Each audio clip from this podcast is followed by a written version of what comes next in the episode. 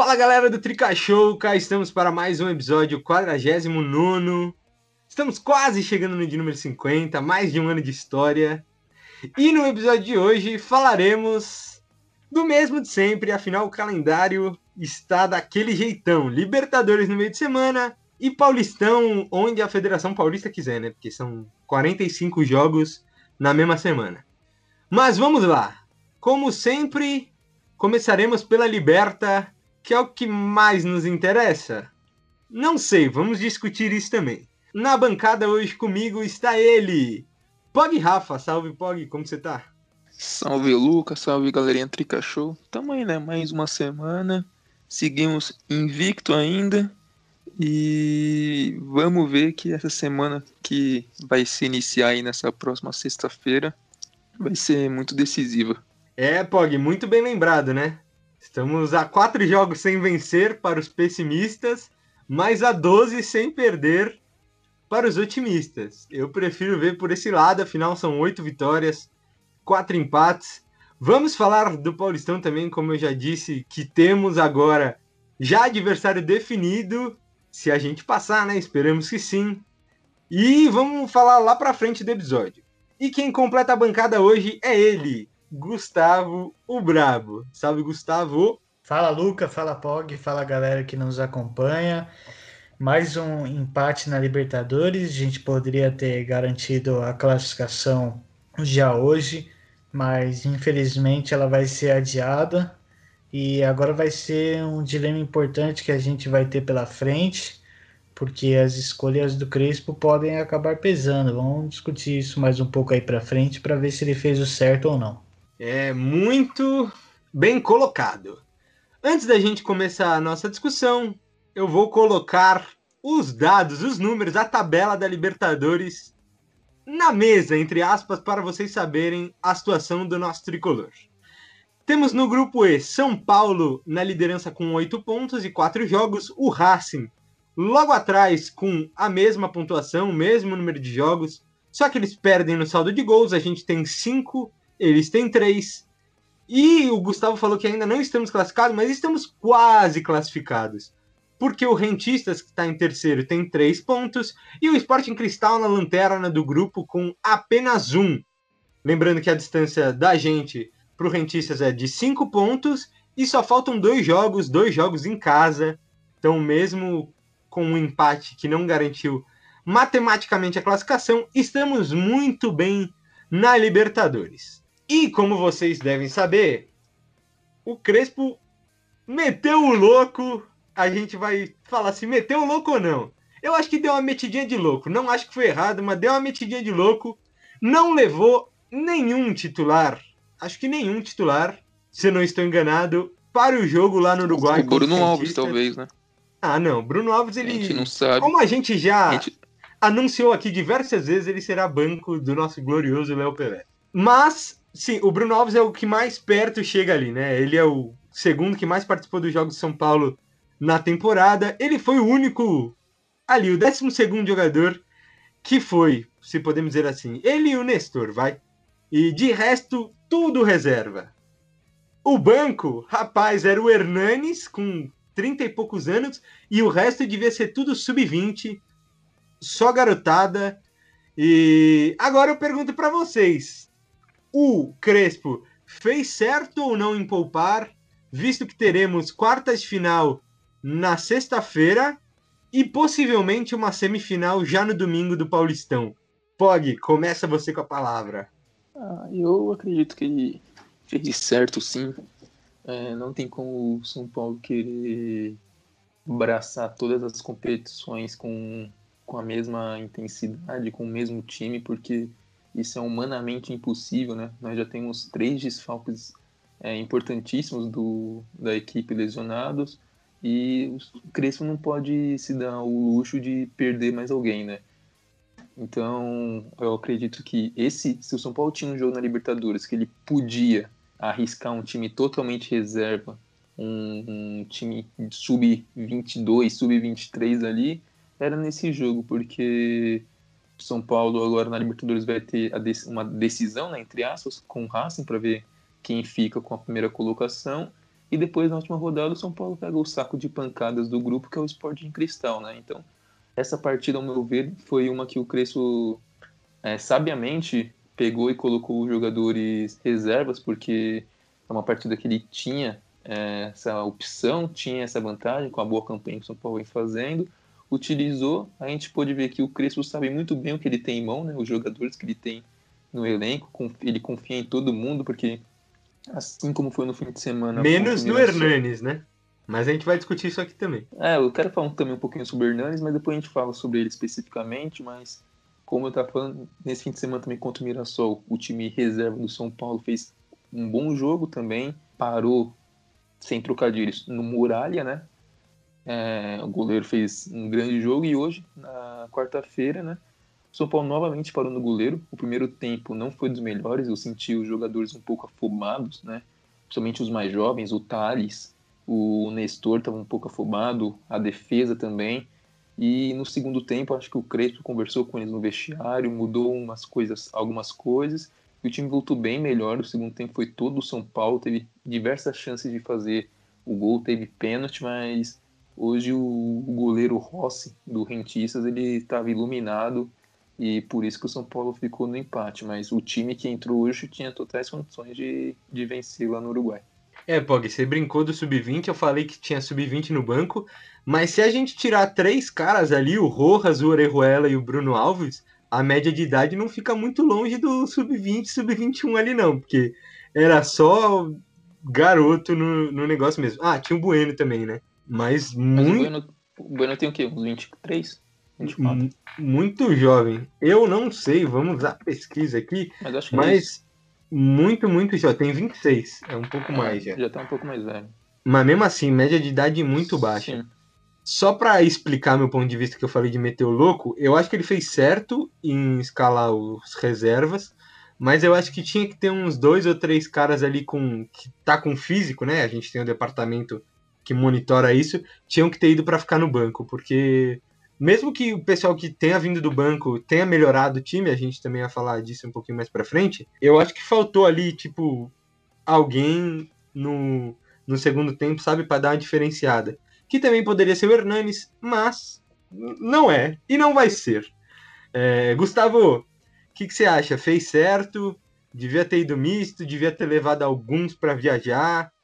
Que, que você achou do Crespão da Massa? Cara, eu acho certo ele querer priorizar o Paulista. Acho que é uma competição, obviamente, que a gente tem mais chances de ganhar, até por já estar tá numa fase mata-mata e não ter mais, não ter tantos times grandes igual a Libertadores. É, mas eu acho que ele poderia ter feito o que você falou de ter utilizado alguns jogadores. Eu acho que nesse momento, ainda mais ainda estando nas quartas de final contra a Ferroviária, Acho que o mais certo era ele ter usado um time misto para não acontecer o que aconteceu, é, que agora é a gente está com uma press... a gente tem a pressão de não poder em hipótese nenhuma perder para o Racing. Se a gente perde a partida para o Racing na quarta que vem aqui no Morumbi, muito dificilmente a gente vai ser o primeiro colocado do grupo e aí tem chance da gente enfrentar, por exemplo, Palmeiras ou Flamengo numa numas oitavas da Libertadores. Então, é, se for o Flamengo, ótimo, né? É, a gente conta com, com o nosso retrospecto. Já toma ali o né? taca! A gente conta, é já, já, conta liga, com o já liga pro Rogério já. O Rogério já é, então, fazer Rogério a parte dele lá. Não, mas Libertadores a gente, a gente nunca pode garantir. E eu preferia então que ele tivesse ido com um time misto para essa pressão não cair em cima da gente na, na quarta que vem. Uma vitória uma vitória hoje teria deixado muito mais tranquilo. Então eu acho que, que ele acabou meio que querendo poupar literalmente todos os jogadores.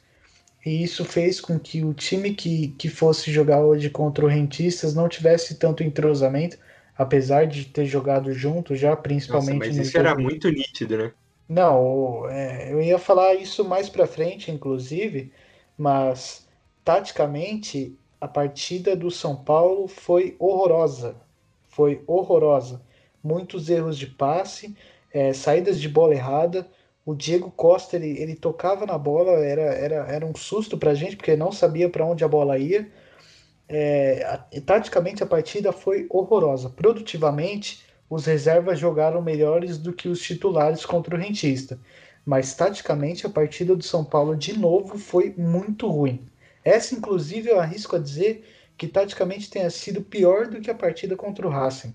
É, é difícil, vamos, vamos, falar disso, mas antes eu queria lembrar o porquê de toda essa discussão, né? Porque o São Paulo poupou na Libertadores, que é tipo uma competição que é todo mundo almeja, é tão sonhada, a competição mais difícil que tem no continente, que o São Paulo tem uma tradição, querendo ou não, é mais do que a maioria dos brasileiros, e a gente poupar na Libertadores para jogar o Paulista, que teoricamente é o título de menor relevância que se pode ter na temporada.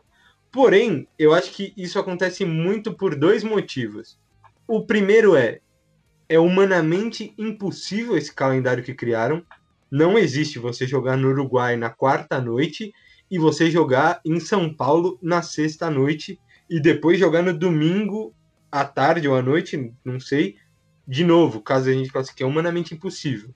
Principalmente Isso sendo mata-mata, hein? Vale lembrar que é... não é fase de grupos. Não, não é nem mata, é né? É mata. É mata, é quartas e semi do Paulista. Perdeu, tchau, tchau. Se fosse tipo sexta, uma fase do mata-mata, vai a ida, e no domingo a volta, até dava para poupar em um dos jogos, porque o time reserva de São Paulo consegue brigar com os, os menores, no caso a Ferroviária, que a gente vai jogar, mas depois colocar o titular. Mas não dá. É, perdeu, tchau, vai para casa. E vai muito para tentar sair da fila, né? De nossa, nem sei os anos. 9 anos, eu considero que 13, porque aquela sul-americana eu meio que não gosto. Mas já esclarecemos esses questionamentos. Vamos então para o jogo de 1 a 1 contra o Rentistas, começando como sempre com aquele destaque de cada um. Você é o primeiro a falar, Gustavo. Manda bala. Cara, é, apesar da, da partida ter sido ter sido bem ruim, acho que a gente pode ter um ou dois destaques que, que acabaram saindo positivamente. É, o meu destaque vai ser o Orejuela, começar pelo mais óbvio, né? Que estava estreando, a gente esperava ansiosamente por essa estreia do Orejuela. Ficamos muito em dúvida sobre o que ia acontecer com o Dani voltando a se firmar na lateral direita. Pô, será que o Orejuela vai voltar a jogar bem? Será que ele vai é, virar titular e o Dani vai voltar para o meio? É, então, essa primeira partida ele já estreia fazendo um gol é, logo no começo do jogo, aos quatro minutos, é, é muito importante. Eu acho que vai dar muita confiança para ele, vai com certeza colocar uma pulga atrás da orelha do Crespo e dar um alívio para a gente, né? Porque o, o cara estava voltando de lesão, essa lesão dele que vem desde quando ele ainda estava no Grêmio, então vem desde Para quem voltou passada. de lesão, até fisicamente foi muito bem, né? Jogou 80 Sim, jogou 80, é, exatamente, jogou a partida inteira praticamente. Então, vai ser uma peça de reposição importante. A gente viu no jogo contra o Racing, pelo menos a gente ia ter tido uma tranquilidade maior se fosse o Orejuela entrando no lugar do Igor Vinícius, né? O Igor Vinícius não passa nenhuma confiança pra gente, absolutamente nenhuma. Então é importante ver o Orejuela tendo já uma primeira partida marcando e jogando bem, que não foi só o gol que ele fez, ele conseguiu fazer uma boa partida também, ajudou ofensivamente, mas é, acabou sendo ofuscado pelo, pelo empate que a gente teve. Mas então meu destaque vai para ele, que teve uma estreia e já estreou fazendo gol. Boa, você falou de dois destaques, se ninguém citar algum outro que você tiver, você volta no final dessa rodada de destaques. Você falou de estreia também, Gustavo? Eu tenho certeza absoluta que o destaque do meu grande parceiro Pog Rafa vai ser o outro cara que estreou, mas não pelo São Paulo, foi na temporada pelo São Paulo. Fala aí, Pog, qual é o seu destaque? Cara, meu destaque, eu acho que eu acho que você não, eu não vou falar quem você estava pensando. O meu destaque vai ser um destaque negativo agora, primeiramente, que vai não, ser mandou o... mal, mandou mal. Cadê o Shailon? Ah, não, isso aí, isso aí não é nem destaque, né? Isso aí a gente devia ter colocado lá em outro patamar, porque o cara ele entrou e comeu a bola. Eu, ele, ele não marcou hoje, mas para mim, só de ver ele em campo, ele já fiquei totalmente satisfeito. Abraço ao Gemir aí, né? Que, que homem! Não o Gemir, ele... porque, né? É, é, a gente sabe quanto o Gemir ele é apaixonado pelo Shailon, mas não é de, mas hoje não foi o dia dele.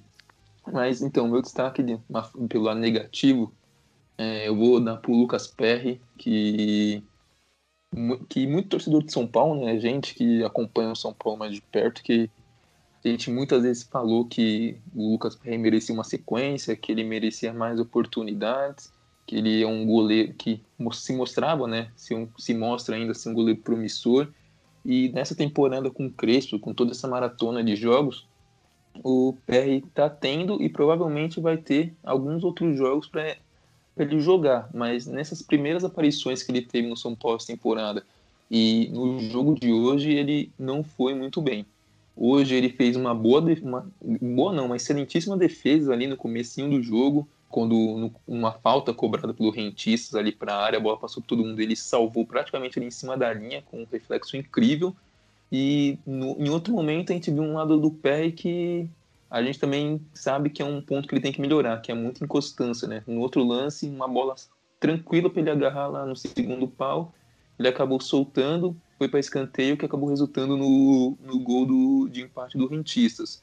A gente, não posso falar que foi, foi falha somente do PR, né? Porque depois no escanteio a defesa vacilou também, né? A bola passou ali no meio de todo mundo mas o lance que originou o escanteio foi uma falha dele, então não tem como passar batido. E no resto do jogo ele não foi muito exigido, mas teve participação né, decisiva assim com o resultado do jogo. É, eu, eu sou um dos que sempre defendeu o Lucas Perry, né? Porque a gente sempre fala de ritmo de jogo. Quando voltou lá daquela paralisação da pandemia, a primeira do ano passado, o Volpe estava muito mal e a gente sempre falou aqui, tem que ter ritmo de jogo. E não, ritmo de jogo é jogo, não é treino. O Lucas Perry agora jogou dois jogos seguidos, mas ele nunca mais vai fazer isso na temporada.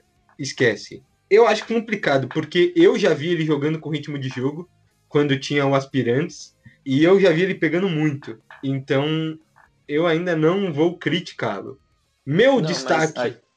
Pode ir, pode ir. Só pra comentar. Aí que tá, né? É, ele é goleiro reserva, né? Então, querendo ou não, ele ele não pode se dar o luxo de ter essas falhas, por exemplo, se ele almeja, por exemplo, não sei, provavelmente isso não vai acontecer, mas na cabeça dele é um objetivo dele, que é ser titular do São Paulo. Então, em cada jogo que ele entrar, ele tem que mostrar o menor número de falhas possível, a maior, maior quantidade de dados positivos, né? Então, é um, eu entendo isso do ritmo de jogo, porque eu defendi isso muito no Volpe ano passado, quando todo mundo estava criticando ele, mas é, esse é o lado negativo de ser goleiro reserva, né? Que o goleiro já não pode falhar, e quando você é reserva, você tem que falhar menos ainda.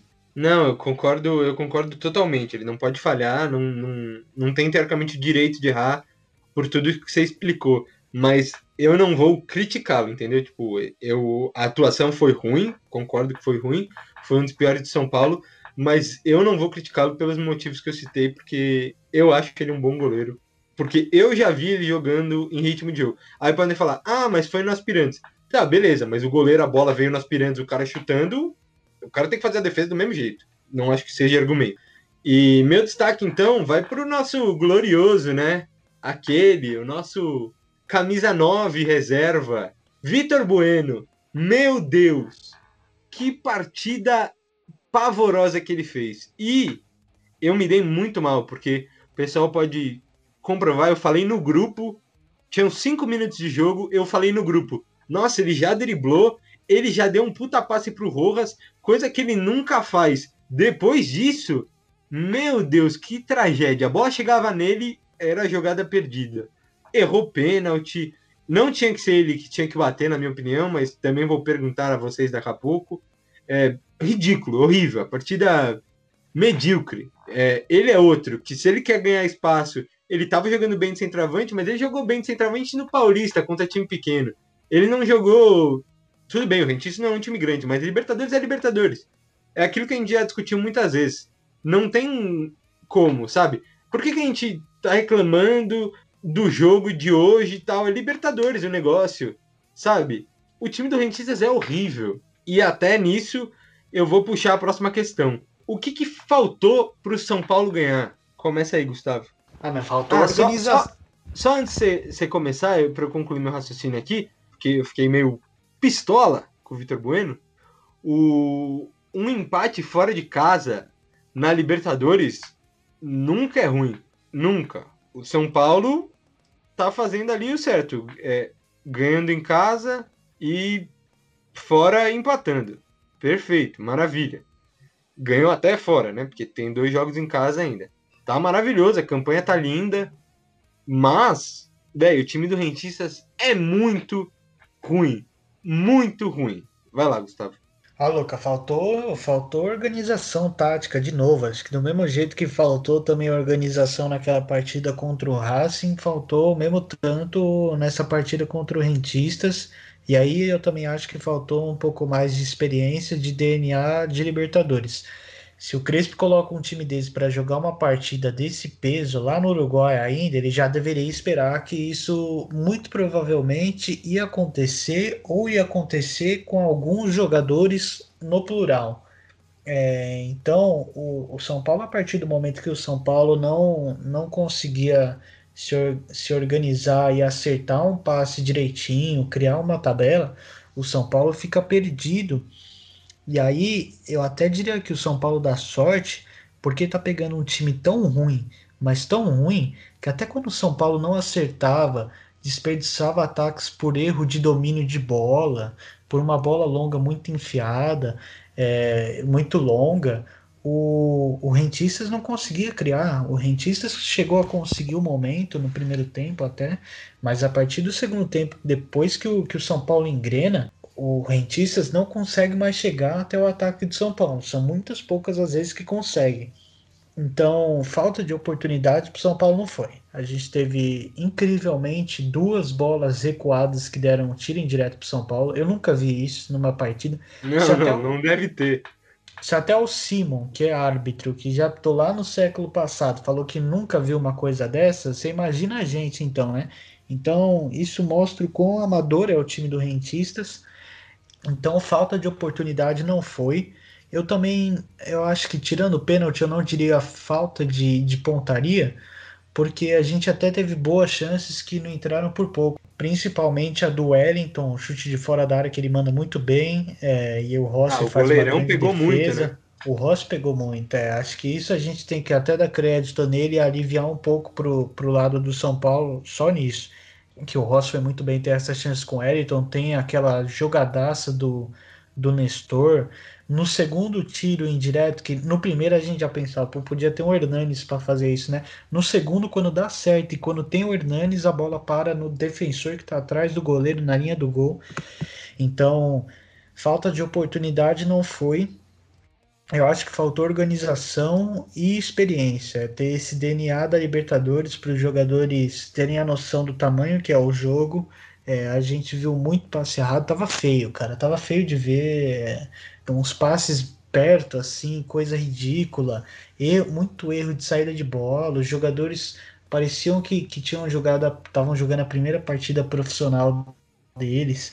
É, então, acho que se, se o São Paulo entrasse com algumas peças que ajudassem um pouco mais nisso, acho que a gente ia ter conseguido criar, criar ataques mais direitinho e chegado mais facilmente ao gol.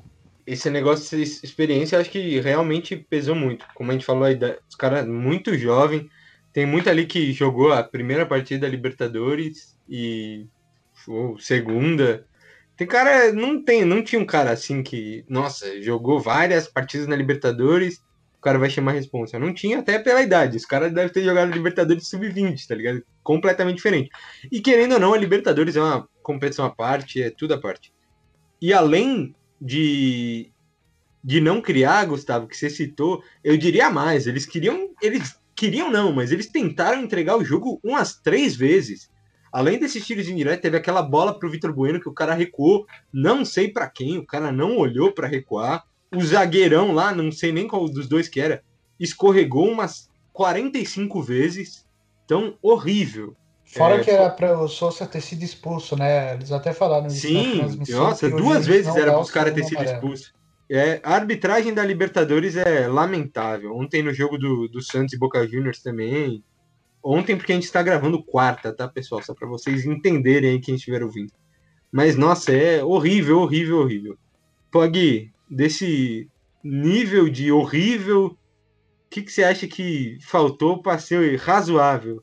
Eu discordo um pouco, eu não vejo que foi disso tudo ruim assim, não. Eu acho que tiveram três motivos que podem explicar o empate. Os dois que eu vou citar aqui, que é, eu acho que foi o nervosismo e foi que a equipe estava muito, que a equipe esteve, o nervosismo levou a equipe a ficar mal tecnicamente no primeiro tempo. Os jogadores como Thales, que tem apenas 18 anos, fazendo seu primeiro jogo de Libertadores, o Nestor, que já tem um, pouco, um pouquinho mais experiência, mas ainda assim é muito jovem, o Rodrigo zagueiro, o Diego Costa, que ele já não vem numa boa fase há algum tempo já, então essa, essa falta de experiência mais atrelado com esse nervosismo é, levou a equipe a sofrer tecnicamente no primeiro tempo. Né? A gente viu o Nestor errando alguns passos que ele não costuma errar. A saída de bola do São Paulo com dois zagueiros que são reservas ficou muito prejudicada. Né? O Diego Costa, quando ele surgiu no ano passado, ele uma das características dele né, era jogar bem com a bola nos pés. É, e desde então que ele perdeu a vaga titular, ele perdeu confiança e essa característica dele sumiu. Hoje ele foi muito mal com a bola nos pés. O Rodrigo também, ele não tem, não tem qualidade que tem o Miranda, por exemplo, para sair jogando. Então, muitas bolas que sobravam lá atrás eram chutão para frente para tentar alguma casquinha para tentar ganhar a segunda bola. Então, isso prejudicou muito a equipe.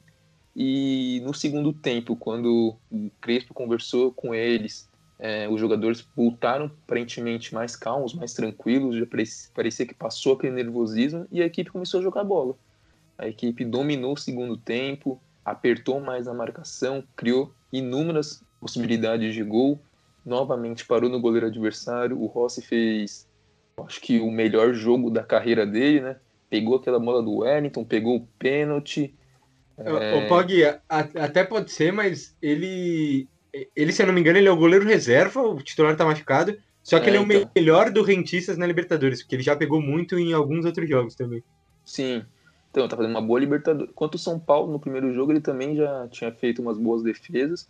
E hoje ele praticamente garantiu o um empate pro Rentistas, que o Rentistas quis entregar o jogo, fez de tudo, mas eles esqueceram de combinar com o goleiro, que o goleiro realmente salvou, salvou eles hoje. Então, eu não vejo que foi uma péssima atuação do São Paulo. O primeiro tempo realmente foi muito ruim, mas no segundo tempo, com jogadores aparentemente mais calmos e com um pouco mais de tranquilidade, a bola começou a rolar, as chances apareceram, mas faltou faltou ter felicidade na conclusão, né?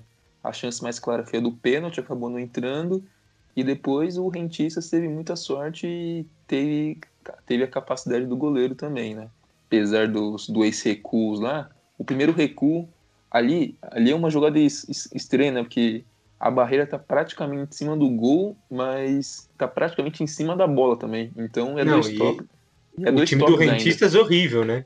É, o juiz não conseguia apitar, porque o, o Simon até falou na televisão, os caras, como tem que tem respeitar, mas não tem espaço hábil, é. né, teoricamente, tem que uhum. ficar em cima da linha. Só que os caras, tá louco. Deu o primeiro toque, o cara já tava aqui na arquibancada já. Sim, e era uma posição sem ângulo, né? Era praticamente ali do, do lado da, do gol. Então, foi uma posição muito favorável. Já no segundo lance era uma, uma falta mais frontal e tinha mais espaço em relação ao gol. Então, deu para os jogadores do Rentis ficarem mais atrás. Tanto que o chute do Hernani saiu muito mais limpo do que. Mas mesmo assim não respeitaram, né? É, não respeitaram. Mas saiu muito mais limpo, né? A gente viu que teve mais tranquilidade para bater do que teve no, na primeira oportunidade. Mas foi isso. Foi um, foi um time reserva, um time jovem que garantiu um empate fora de casa, que não é um péssimo, que não é um resultado ruim. O São Paulo joga contra o Racing por dois resultados para ficar na liderança, né? O empate, o São Paulo continua como líder e a vitória praticamente garante a primeira colocação. E lembrando que o último jogo do São Paulo é contra o Sporting Cristal, né? Que é a pior equipe do grupo e que o São Paulo deve bater com alguma facilidade. É, realmente ali os últimos 20 minutos, para mim, foram bem melhores. Com as substituições, o São Paulo deu uma evoluída. É, mas para mim, que eu falei de ser horrível é por tudo que a gente citou. Tudo bem que foi com reserva, que era jogo fora de casa. Se fosse num aspecto normal, não é nada ruim esse resultado, é ótimo, como eu já citei. Mas o, é que o time do Rentistas é muito fraco, muito fraco. Não, não tem. Não, não dá para explicar, não consigo nem expressar o quão fraco esse time é. O Racing empatou com eles também, né? Então é um time que. Não, mas o time do Racing também não é aquelas coisas. De, de, desculpa, eu acho que no Morumbi a gente vai meter uns 3, 4 a 0 nos caras. Mas enfim, os palpites ficam, ficam mais para frente. Agora, eu quero voltar pro lance do pênalti que o Vitor Bueno bateu, desperdiçou, cobrança. Tem uns que falam que a cobrança até foi boa. Eu acho que não foi de todo mal, mas poderia ter sido muito melhor. Reinaldo que o diga, né? No primeiro jogo contra o Rentistas lá no Morumbi. Mas eu quero saber de você, Gustavo, para começar. Resposta simples. Depois a gente discute quem, se você discordar. O pênalti deveria ter sido batido pelo Vitor Bueno? Sim. Pog? É, é, é complicado falar depois que ele perdeu, né? Mas eu. Sim ou não? Sim ou não? Sim, Sem sim, ficar em sim. cima do muro. Sim, sim. Eu discordo, então vamos ter um debate aqui. Gustavo, por que, que você acha que ele tinha que ter batido o pênalti? Cara, acho que apesar do, do Rodrigo ser o, o batedor na base, né? Ele até quando subiu pro profissional já, já fez gol de pênalti. Eu acho que num jogo desse de Libertadores, você já tá com o time todo é, cheio de jovens. Acho que você colocar o Vitor Bueno, que era um jogador que precisava desse gol e era, querendo ou não, um dos mais experientes, era mais o mais seguro a se fazer. Acho que mais até do que você colocar o, Rodrigo para bater. Então, eu acho que essa, essa era a oportunidade que, que o Vitor Bueno precisava para fazer um gol. E por mais que ele já tivesse recebendo bastante crítica durante a partida toda, acho que se ele faz esse gol ia dar uma tranquilizada, ia deixar a gente na frente. E ele, ele é, o, é o atacante, é o cara que estava de centroavante de área lá. É, então, é, eu acho que ele deveria, deveria ter batido sim apesar do, do Rodrigo ter sido batedor na base, de ter feito gol já, acho que o, o Vitor era, era uma opção mais experiente e mais, mais segura até para conseguir guardar. Infelizmente não foi o que aconteceu. E acho que se tiver essa oportunidade de novo, não vai ser ele que vai bater, e aí vai ser o Rodrigo, sim. Pog, contigo. Por que, que foi ele? Eu, ah, eu concordo com o Gustavo. É, do ponto de vista do técnico, o Vitor Bueno era um dos jogadores mais experientes, né? Em campo, mesmo com 26 anos. Um jogador, o atacante, né? O centroavante do São Paulo no jogo. É, um jogador que vinha, querendo ou não, vinha numa boa fase. Vitor Bueno, ele tem marcado gols, tem feito alguns jogos bons no Paulistão. E o Crespo, e, o, e se ele faz, seria uma injeção de confiança no jogador, né? é, o atacante, o centroavante, o jogador um dos mais experientes da equipe hoje em campo, ele tinha que realmente chamar essa responsabilidade e bater o pênalti. Acabou perdendo, eu, eu não acho que foi dos piores pênaltis batidos que eu já vi na minha vida. Não, tem, longe disso. é, tem muita. Tem muita. Como é que a gente fala? Tem que dar muito crédito ao Rossi, né? Que acertou o canto e foi bem na bola. Tanto que ele conseguiu praticamente encaixar ali o chute. O Vitor Bueno tem uma câmera de trás que mostra o exato momento que ele bate na bola, né?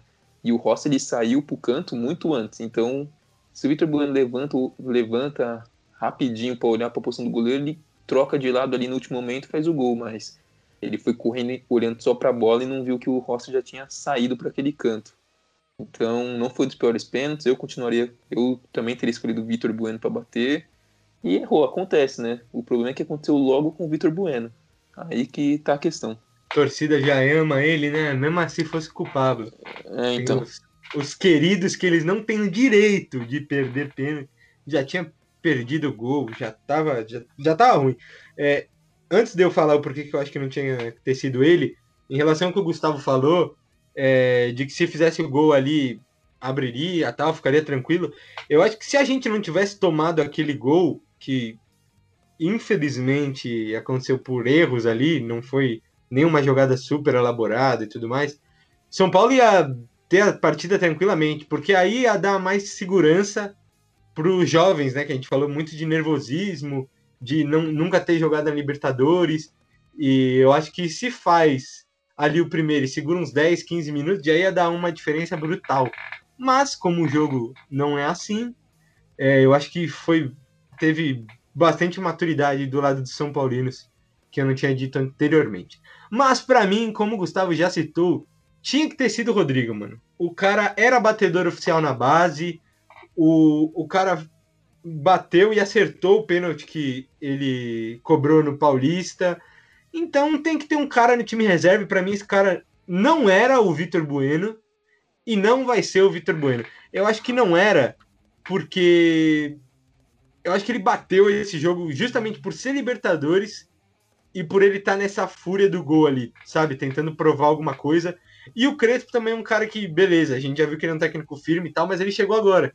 Então, Vitor Bueno, centroavante dele, que ele gosta do Vitor Bueno, é importante ressaltar isso, pediu para bater, vai bater. Mas para mim era Rodrigo, mano. É, até o cara errar nos time reserva, ele tem que ser o cara do pênalti. Se o cara batia pênalti na base, por que, que vão colocar um cara que não, batia, não bate pênalti normalmente?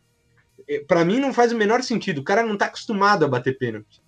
E é outra, é outra história. Para mim é Rodrigo quantas vezes for, enquanto ele estiver em campo e não tiver Reinaldo, não tiver é, caras com mais qualidade, ali, tipo, não sei, Hernanes, Benítez, quem for, é, Dani Alves, o que for, tem que ser o Rodrigo se for time reserva.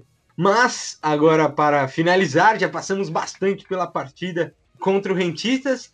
Eu quero aquela gloriosa nota para o melhor e para o pior jogador do São Paulo. Vocês escolhem.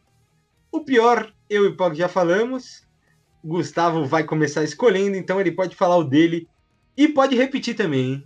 Vai lá, Gustavo. Cara, essa, essa é difícil você você escolheu o pior, né? Eu até fiquei pensando, pô, acho que não vou não vou falar pro, pro Vitor Bueno para porque como ele já tá, já todo mundo falou dele já, vou escolher Não, mas é só uma nota. Não, assim, eu vou, vou escolher fazer diferente só por ele já ter sido muito muito criticado já e já vão já vão dar tá nota menor para ele. É, eu vou dar vou dar um, um 3 pro, pro Diego, Achei a partida dele, como eu disse, muito ruim. Tava muito afobado. Qualquer bola que vinha para ele, ele dava chutão para frente. Senhor, é, não ajudava em nada a organização do time. Até um lance patético que era uma bola que ia sobrar limpinha pro PR. Tava só ele e o PR. Ele dá um chute para para lateral, a bola quase sai em escanteio. Então eu vou dar 3 pro Diego. E o melhor da partida, eu não vou, não vou colocar nenhum, nenhum Orejuela também. Eu vou deixar, vou deixar o Wellington com 7. Acho que principalmente no segundo tempo, o, o, o Thales Costa e o Nestor cresceram. O Orejuela já estava jogando bem até, mas eu gostei bastante da partida do Wellington. Mais uma vez ele fez uma boa partida, aquela contra o Corinthians também. Então eu vou deixar ele como o melhor jogador, hein? Pog, contigo. Hum, melhor jogador, eu vou dar um um 8,5 pro Orejuela. Tá maluco, hein? 8,5 é. Ah, notão, cara, notão. O cara fez o gol, né? E, e foi bem, né? Criou, criou, algumas jogadas ali pro lado direito. Jogou, chutou uma bola que raspou o travessão ali num cruzamento que encobrindo o goleiro. Então, e é, além de ser a estreia dele depois de mais de quatro meses sem entrar em campo. E o pior, apesar de eu ter dado destaque negativo pro, pro PR, eu acho que ele não foi o pior da equipe. ele não foi bem, mas eu acho que eu vou ter que dar essa honraria de pior em campo para o para o Vitor Bueno, porque o glorioso. não tem como o jogador perder o pênalti que podia dar a vitória, perdeu muitas muitas bolas no ataque, né? O São Paulo fez muitos chutões, ele não conseguiu segurar nenhuma bola no campo de ataque toda bola que batia voltava. A gente entende que ele está se adaptando a essa posição de centroavante ainda, mas hoje ele não fez um grande jogo comparado a alguns que ele já fez pelo Paulistão. Mas a nota dele? Opa, esqueci. Vou dar um, um 4 para ele. Justo. Bom, eu já falei um monte dele, né? Então não tem como ser diferente. Inclusive, uma das bolas que ele perdeu, aquela que eu falei que ele que o cara do rentista é, recuou errado pro goleiro o Vitor Bueno tinha milhares de opções, ele podia tocar para trás, dentro da área, tocar para fora da área, cruzar. O cara me chutou, horrível, horrível. Ele ficou isolado. Para os cinco minutos iniciais, eu tava propenso a dar mano, um 7, um 8 ali para ele. Depois disso foi uma tragédia. Então a nota dele é 3. partida muito ruim e merece todas as críticas no dia de hoje. E meu destaque também vai para o Orejuela, mas eu não vou dar um notão tão alto para ele, acho que foi bem, tem que considerar que ele voltou de lesão, mas minhas notas são um pouco mais críticas e pé no chão, eu vou dar 7,5 para o Orejuela. E Algo- falando em Orejuela, só para complementar sobre o jogo, é eu acho que vai ser uma boa dor de cabeça pro Crespo, porque se o Orejuela manter esse nível que ele apresentou hoje, eu acho que ele não vai ser reserva em todos os jogos, eu acho que o Crespo vai armar um meio de campo e a ala, dependendo do adversário. Em alguns jogos eu acredito que o Daniel Alves vai acabar voltando para o meio para fazer dupla com o Luan, com o Nestor, com quem seja. E nesses jogos o o Orejuela vai ser o titular. Alguns outros ele vai ser banco, o Daniel vai continuar na ala, mas eu acho que quem sai perdendo e muito com essa boa, essa, no- essa chegada do Orejuela e esse bom nível vai ser o Igor Vinícius, que deve ter cada vez menos espaço. Boa, justíssimo. Concordo, inclusive. E bom pra gente, né? Bom pro São Paulo. Então vamos aguardar cenas dos próximos capítulos. Daniel Alves que segue machucado, mas diz ele que não é uma lesão grave. Vamos aguardar. Algo mais a falar sobre o jogo, senhores? Só queria completar sobre a, sobre a Libertadores, que a gente discutiu isso da, se era bom usar o time reserva ou não, pensando até nas próximas fases. E em questão de melhores campanhas, a gente está agora com a quarta melhor campanha, podendo, podendo cair para. Desculpa, a gente está na quinta, podendo cair para sexta. Se o Atlético jogar, vai jogar amanhã, né? E se o Atlético ganhar, a gente pode cair para sexta melhor campanha. E aí e dessas gente- seis, umas cinco são brasileiras, né? é, então, a gente só não teria, a gente só teria a melhor campanha do que o Fluminense, que tem o mesmo número de pontos, só que menos saldo de gols, e o Inter, que é o primeiro do grupo B, com seis pontos. É, então, todos os outros times que a gente fosse enfrentar nas fases mata-matas, que fossem primeiros colocados, a gente decidiria fora de casa. Bom, outra coisa para aguardar. E antes da gente finalizar a Libertadores, eu vou passar o próximo jogo. A gente reclamou do calendário, mas eu nem sabia disso, porque a gente falou que vai ter jogo sexta, possivelmente domingo. O jogo contra o Racing, nada mais, nada menos do que é na próxima terça-feira. Na fucking terça-feira. Tipo, onde esse pessoal vive?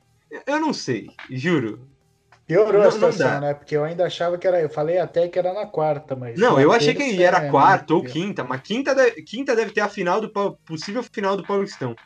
Eu vi que estavam querendo adiar, mas não sei. É uma palhaçada do calendário no Brasil, complicado. Inclusive, apesar das críticas, parabenizar nosso glorioso Crespo, porque eu acho que ele vem fazendo uma gestão de elenco muito boa, ainda mais por ser início de trabalho. Bom, vamos continuando aqui. Finalizamos Libertadores da América, vamos para o Campeonato Paulista. A gente empatou com o Mirassol, também com o time reserva na última rodada da fase de grupos. Gol, inclusive, do tão criticado Vitor Bueno. O Muralha, assim como o Rossi, defendeu muito.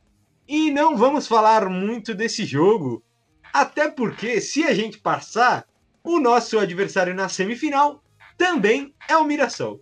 Então a gente já vai fazer uma projeção, como tem esse calendário louco com 15 jogos na mesma semana, de uma possível semifinal, de uma possível. Calma lá que eu me embaranei porque eu tô empolgado que já quero ser campeão.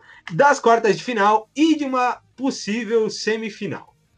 Para começar, jogo de sexta-feira, dia 14 de maio, às 21h30 no Morumbi contra a Ferroviária. Vamos às expectativas. Pog, qual a sua expectativa para esse jogo? Visto que a gente vem desse desgaste todo, vai com o time titular, mas não tão titular, né? Porque temos jogadores machucados. O que, você tá esperando dessa partida na possível noite fria no Morumbi? Ah, eu espero uma vitória, né? Não tem como ser diferente, ainda mais com a equipe poupando jogadores para ir com força máxima nesse jogo. Fica aí a questão se o Igor Vinícius vai ocupar a posição do Daniel Alves, né? É o que deve acontecer, porque o Orejuela vai estar inscrito nessa, nessa fase de mata-mata, mas como ele jogou hoje, ele não deve jogar na, na sexta, talvez fique no banco para entrar no decorrer do jogo. E quem vai entrar no lugar do Luciano para fazer é, dupla de ataque com o Pablo. No último jogo, o Crespo com o Gabriel Sara, né, contra o Racing, depois que o Luciano saiu machucado, mas depois ele colocou o Éder, mas o Éder agora também está machucado. Então a gente tem que ver que quem que ele vai colocar para formar dupla de ataque com, com o Pablo. Eu, eu apostaria talvez no Galeano, que começou no banco hoje, jogou por volta de uns 20 minutos. Então acho que ele ou o Sara devem ficar com essa posição. E aí, Gustavo, quartas de final. Como a gente já citou, é só mata, perdeu, fica lá na casa já, não tem mais Paulistão que a gente está tanto esperando, né, pela nossa melhor campanha, bom ressaltar, na fase de grupos, por jogar em casa, por ter poupado o time. O que, que você está esperando dessa partida aí contra o Ferroviário? Cara, minha maior expectativa é que o São Paulo volte a jogar um futebol bom, né? Tava olhando o calendário dos nossos últimos jogos. É, a nossa última partida do time titular, que foi boa mesmo, Cara, você pode falar que foi contra o Santo André ou até contra o Sporting Cristal. É, porque depois disso você vem de uma partida contra o Ituano, que a gente tá com o time reserva, Rentistas, que não foi uma partida boa, aí vem a sequência de empate. Corinthians, Racing, Mirassol, Rentistas. É, então, eu espero muito que o São Paulo volte a jogar um futebol bom, porque é, se a gente não, não conseguir fazer isso logo, a gente vai acabar tendo dificuldades. É claro que se, se esse futebol bom voltar, consequentemente a gente vai acabar ganhando uma partida, né? Porque o time de São Paulo encaixado e jogando bem é muito bom. E aí eu não consigo imaginar o São Paulo amassando a ferroviária e, e perdendo, mesmo com as nossas recentes, nossos recentes traumas. Eu acho que isso tem tudo para ser uma partida, uma partida mais, mais calma, é, dependendo de como o time se portar. Até porque a gente agora não tem não vai ter tanta desculpa do de desgaste, né? A gente vai estar tá jogando na sexta e a última vez que os titulares jogaram não foi nem no final de semana contra o Mirassol, foi contra o Racing. Então é mais de uma semana de, de descanso para o time titular. O mínimo que eu espero é que a gente volte a jogar um bom futebol e aí até conseguir a vitória para não ser surpreso. A gente sabe que o Corinthians ainda pode acabar passando a melhor campanha em número de pontos, né? Acumula. Então, acho que ganhar seria ganhar jogando um bom futebol, não tem como ser ter um cenário melhor que isso. É, rapaz, estamos na esperança, né? Porque descansado esse time vai estar. Tá. Lembrando só um detalhe antes da gente discutir quem vai para jogo na sexta-feira. O São Paulo terminou a troca né, das inscrições, porque quando muda de fase da fase de grupos para fase eliminatória pode trocar jogadores. O São Paulo tirou nomes como o. Me fugiu até o nome dele. Bruno Rodrigues. Para que que trouxe, né, Luca? A gente nem, nem falou Mas tanto sobre isso sobre isso nesse episódio, porque para mim até o Crespo mexeu errado no jogo contra o Rentistas, mas para que que trouxe o Bruno Rodrigues, né? Foi é a que foi antes contratação... do Crespo ele, né? Foi... ele chegou quando é, o Crespo foi... tava chegando ele não já. uma pedida né? do Crespo. Então, foi. não foi a pedida do Crespo, tem muita gente falando é. isso e falam que ele treina mal demais. É, então, pro Crespo preferir colocar o Boia do que do que o Bruno Rodrigues, é, a situação é complicada mesmo do Bruno. Acho que ele não deve continuar no clube se continuar assim. Não sei, né? Vai, vai que ele dá a volta por cima aí. Mas o São Paulo escreveu o Orejuela, escreveu o William. Quem mais? Escreveu o Shailon, que entrou na vaga do Thiago Couto. O e Young escreveu... tá na lista B também. É, escreveu o Thiago, Thiago, Bo... oh, Thiago Boia. Inscreveu o Paulinho Boia no lugar do Bruno Rodrigues. E aí, como o Thiago Couto saiu, o Young, que pode entrar na lista B, está na lista B. Eu tava falando meio que escreveu, né? Mas é inscreveu, só para deixar claro. Vamos lá, então. O que, que, vocês acham que vai a campo nessas dúvidas que o Pog levantou? E antes disso, só confirmar que nessa lista continua os lesionados, tá? Continua o Luciano, continua o Daniel Alves, continua o Éder. Então, eles não têm uma lesão tão grave. Eles muito provavelmente devem estar aptos a jogo ou na semifinal ou na final para eles continuarem nessa lista. Vai lá, Pog, quem que entra ali na lateral direita e quem que no ataque você já falou, né? Então pode lançar só a lateral direita. E se você tiver alguma outra mudança aí, manda bala. É, eu acho que esse jogo vai mostrar pra gente que o que o Léo é o, deve ser o titular, né, da zaga. Deve o Volpe, o Arboleda, o Miranda e o Léo. Aí o Igor Vinícius deve ser o, o ala direito, porque, como eu já disse, o Orejuela jogou mais de 80 minutos hoje. Voltando de contusão, o Crespo não deve arriscar ele a ser titular já na sexta-feira de novo. Então, Igor Vinícius, Luan, é, Lisiero, o Benítez e o Reinaldo. E no ataque, o Pablo de centroavante. Minha dúvida fica entre o Galeano e o Sara, mas eu aposto que ele vai começar com o Sara. E aí, menino Gustavo, sua escalação é diferente? Sua escalação é a mesma? Como é que você, se estivesse na pele do Crespo, escalaria o time para as quartas de final contra a Ferroviária? Cara, eu vou. Para mim é exatamente o, a, a escalação que o Pog falou. Eu acho que se eu tinha expectativa de o Éder voltar a jogar, né? Até porque ele acabou não, não jogando as últimas, esperava que a lesão dele não fosse é, não fosse tirar ele de tanto tempo. Mas, mas caso ele não jogue mesmo, eu vou, vou da, da mesma escalação que o, que o Pog.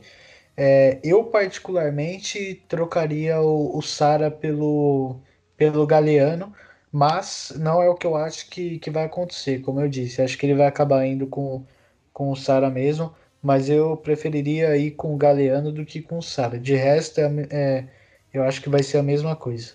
Bom, como meu papel nesse podcast número 49 do Trica Show é contrariar vocês, eu farei isso mais duas vezes.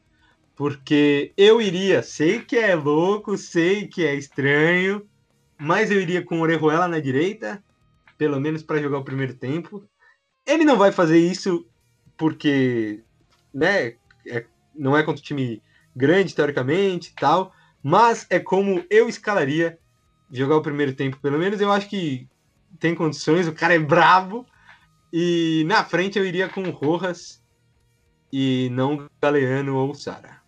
Porém, contudo, entretanto, todavia, provavelmente ele não fará isso. Vamos aos palpites então. Gustavo, qual o seu palpite para esse jogo de sexta? Cara, é difícil a gente imaginar o que, que vai vir dessa partida, até por tá, por o futebol não estar tá sendo dos melhores e por o time estar tá tanto tempo descansado, a gente fica com dois pesos tentando adivinhar o que vai ser dela. E aí eu fiquei em dúvida de qual placar colocar. Mas eu vou, vou de 2 a 0 pro São Paulo. Pode? Ah, como é o São Paulo, né? Tem que ter um pouco de emoção. Então eu vou de 2 a 1 Justíssimo. É, eu vou de 2 a 2 São Paulo passa nos pênaltis. Com isso, se passar com empate ou vitória, o São Paulo continua com a melhor campanha, aí empatado com o Corinthians, mas a gente ganha no critério de desempate e enfrentaríamos a pior campanha, que é aquele glorioso time que eu já falei, o famoso Mirassol do grandiosíssimo e maravilhoso goleiro Muralha. Rapaziada, é o que eu falei, né? A gente não quer zicar, longe disso. Estamos aqui para torcer sempre no melhor cenário, que é no próximo podcast a gente estar na final e estar classificado na Libertadores. Mas como tem esse calendário louco, precisamos fazer as projeções. Semifinal, rapaziada, contra o Mirassol. Tem fantasma? Já viu esse filme antes? Como é que seria essa parada? Pog, o que, que, que, que você tem aí dentro de você para compartilhar conosco sobre São Paulo e Mirassol, uma possível semifinal no domingo? Ah, dá aquele medinho porque a gente conhece o São Paulo e conhece essa superstição, né? Essa, esse péssimo momento em relação a conquistas que acontece ali no Morumbi, mas o que a gente viu do Mirassol no, no domingo contra o São Paulo e contra o time reserva ainda, se a gente colocar um time, mesmo que seja um time misto, com alguns titulares e alguns reservas, que a gente não sabe como que o Crespo vai fazer, eu acho que o São Paulo tem totais condições de passar pelo Mirassol sem dificuldades. Porque domingo o Mirassol se mostrou uma equipe muito frágil, né? O São Paulo não ganhou por causa da atuação do seu goleiro e o São Paulo está com a equipe reserva. Então acho que o São Paulo, com, mesmo com time misto e podendo contar com a volta de Daniel Alves, Luciano e o Éder, se o São Paulo passar do, da Ferroviária, acho que tem totais condições de, de fazer até uma vitória tranquila contra o Mirassol e se classificar para a final. Rapaz, aí é ansiedade demais. Gustavinho, o que, você tá esperando também desse, desse medo do fantasma? Conta aí pra gente. Cara, eu confesso que eu fico um pouco aliviado que a gente não vai enfrentar a bola parada do Guarani, né? Que a gente viu a dificuldade que foi aquela partida na, na fase de grupos do Paulista. Do mesmo Foi jeito 3 a 2 né? Com a é, base do, também. Do mesmo jeito que o São Paulo é forte na bola parada, o São Paulo também sofre muito. Inclusive no jogo de hoje a gente pôde ver isso, né? A gente faz o gol de bola parada, acho que a gente tem ainda boas chances de bola parada. Quando, quando tinha um escanteio, era já dava uma empolgação maior. Só que a gente também, tirando o gol, tomou umas duas, três bolas, quase saíram gol do Rentistas. E sobre o Mirassol, eu, é o que eu falei. Acho que o São Paulo jogando bom futebol o único cenário que eu vejo São Paulo parando é para enfrentando um time maior, enfrentando um Aí Corinthians. seria só na um... final, né? Exatamente, um Corinthians, um Bragantino, um Palmeiras. É, se o São Paulo conseguir jogar um bom futebol, para mim realmente a única coisa que poderia surpreender a gente e causar algo, algo contra, contra a nossa classificação seria o Muralha mesmo. Seria a gente fazer uma partida em que em que o Muralha defende muito, o, o São Paulo acaba se expondo e o, São, e o Mirassol acaba punindo. Até um pouco do que a gente viu quando o Mirassol eliminou a gente, que acho que o jeito foi, foi bem inesperado, né? Então, então o São Paulo jogando um bom futebol com os titulares, porque agora o Crespo falou que vai priorizar, então eu acredito que ele vai contra os titulares em todos os jogos que tiver. É, Você acha que ele vai com os titulares na sexta, no domingo e na terça? Na, eu acho que na, na sexta ele iria, no domingo também, eu acho que na terça ele iria com o time misto, cara. Contra é, o Racing? Aí, vão met... aí o pessoal vai à loucura. É, porque se ele, se ele, pelo que ele falou de priorizar, eu imagino isso, é. Sim, sim. Eu, eu acho que o máximo que ele faria seria colocar um time um time misto um time misto contra o Mirassol e é, contra o Racing. Faria isso. Porque... Eu iria de misto contra o Mirassol e titular contra o Racing.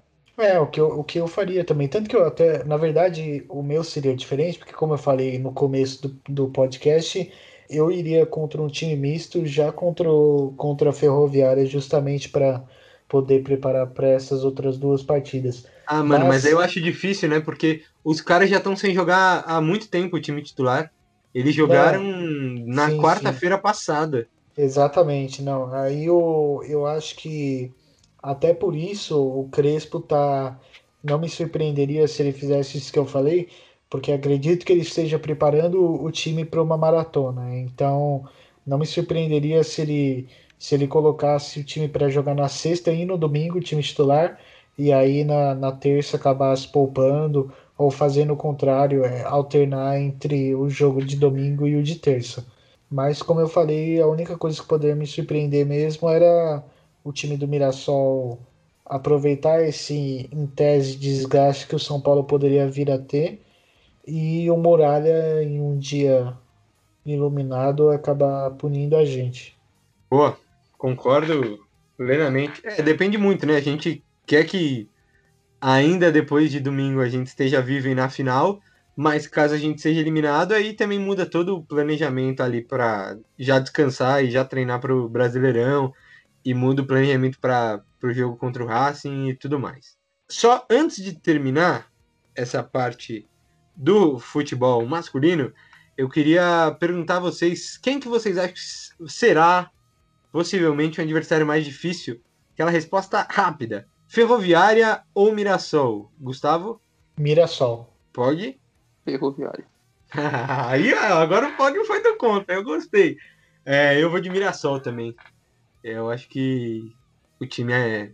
A gente viu, né? É bem, bem fraquinho. Se não tiver o Muralha brilhando, tomara que a gente passe também brilhantemente. Rapaziada, então hoje é só do futebol masculino. E antes da gente ir embora, queria dar duas notícias muito boas aqui. O São Paulo no. A gente não deu notícias, né, do Brasileirão Feminino de São Paulo, time feminino de São Paulo, é, nas últimas semanas por algumas mudanças internas. Mas antes da gente reformular isso, eu não vou deixar de citar, até porque estamos muito bem. O São Paulo, apesar de ter um jogo a mais que boa parte das outras equipes do Brasileirão Feminino da A1, é, o São Paulo é terceiro colocado, com 14 pontos em 7 jogos. Tem várias outras equipes com 6 jogos, principalmente ali as seis primeiras. O, o único time que tem 7 jogos é o São Paulo. A gente ganhou também hoje, no mesmo horário do jogo da Libertadores, às 7, do Botafogo por 1 a 0 em Cutia. A gente tinha ganho do Inter no sábado por 2 a 0. E próximo adversário também temos no domingo, dia 16, Ferroviária na Fonte Luminosa, pelo Brasileirão Feminino. Vamos, vamos ver se esse ano a gente ganha, né? Ano passado foi quase lá. E a outra notícia é o nosso queridíssimo basquete que hoje, no dia que estamos gravando, quase no mesmo horário também, ganhou uma partida que estava 17 pontos atrás do Minas, pelas semifinais do NBB. Tá 2 a 0 A primeira partida foi um passeio do São Paulo, ganhou por 20 pontos, se eu não estou enganado. E a segunda hoje foi por 5 pontos, também, se não estou enganado, porque né, tava muito jogo ali, às vezes a gente se confunde, mas ganhou, que é o que importa, 2 a 0 Se ganhar o próximo jogo, leva a semifinal e aí vai jogar a final contra o Flamengo ou o Paulistano, que é a outra semi. Então é só, terminei hoje, falei muito, estou empolgado aqui, apesar de não ser nem mais quarta, ser quinta-feira, meia-noite 21. E me despeço de vocês. Pog, tamo junto, valeu pela participação mais uma vez, é nós. Valeu, Luca, valeu, Gustavão, valeu, galera do Trica Show. Tamo junto e vamos descansar que amanhã tem São Paulo. você já tá avançado, você falou amanhã, eu fiquei, caralho, o que que tá falando? Mas é isso, tá essa é, maratona de jogos. já, né? Não, certíssimo. Tá essa maratona de jogos, então tem São Paulo para todos os lados, todos os dias. É... Gustavo, muito obrigado pela participação, brilhante mais uma vez, assim como o Muralha foi nos pênaltis contra o Guarani e não será contra o São Paulo na semifinal. Valeu, Luca. Valeu, Pog. Valeu, galera que acompanhou. Pra gente é ótimo, né? No intervalo de seis dias, a gente tem quatro partidas do tricolor do Crespo. A gente adora, né? Vamos ver se os caras vão aguentar tudo isso. Aonde, meu Deus, aonde que você consegue imaginar um time de futebol jogando quatro partidas em seis dias, cara? É coisa de louco. Surreal. Quando a gente voltar na próxima quinta-feira, esperamos continuar invicto. Se possível, com três vitórias, 15 partidas invicto seria uma maravilha. A gente sempre passa o cenário ideal que a gente quer para o próximo podcast. Então a gente espera vocês na próxima quinta-feira. Muito obrigado para quem chegou até aqui. E já sabe, né? Para ver os palpites que a gente não deu de uma possível semifinal, do jogo contra o Racing, acompanha a gente lá no Instagram, arroba Tricashow, e também é o mesmo arroba no Facebook, no YouTube, onde também saem os nossos queridíssimos episódios. E quem mais temos? Temos Twitter também. A gente está em todo lugar. Segue a gente lá, arroba Tricashow. Valeu, tamo junto. Tchau!